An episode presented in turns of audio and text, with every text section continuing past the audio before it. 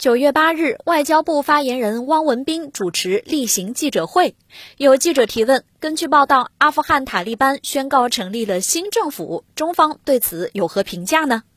汪文斌表示。中方重视阿富汗塔利班方面宣布成立临时政府和一些重要人事安排，这结束了阿富汗长达三周多的无政府状态，是恢复国内秩序和战后重建的必要一步。我们也注意到，阿富汗塔利班方面表示，成立临时政府是为了尽快恢复社会和经济秩序。汪文斌表示，中方在阿富汗问题上的立场是一贯明确的。我们尊重阿富汗主权独立和领土完整，不干涉阿富汗内政，支持阿富汗人民自主选择符合本国国情的发展道路。希望阿富汗能够构建广泛包容的政治架构，奉行温和稳健的内外政策，坚决打击各类恐怖势力，同各国，特别是周边国家友好相处。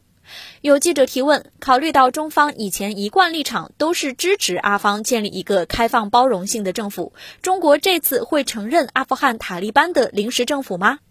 汪文斌表示，中国驻阿富汗使馆还在正常履职，我们愿与阿富汗新政府以及领导人保持沟通，希望新政权在临时政府期间广泛听取各民族各派别的意见，呼应本国人民的愿望和国际社会的期待。我们注意到，阿富汗塔利班方面强调，所有人民将从新政权中受益。